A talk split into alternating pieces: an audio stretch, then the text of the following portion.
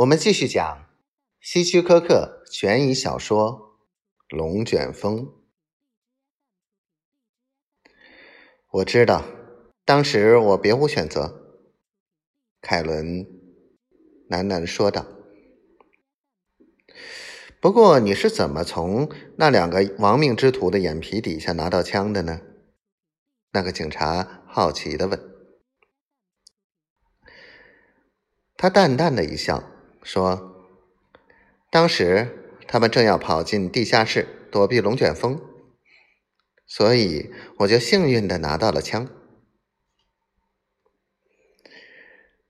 可是昨天晚上十一点钟，龙卷风并没有再出现呢，因为我曾经告诉他们，龙卷风的声音听起来就像是一列疾驰的火车。”而在我家附近有一条铁路，每天晚上十一点都会有一列火车准时驶过。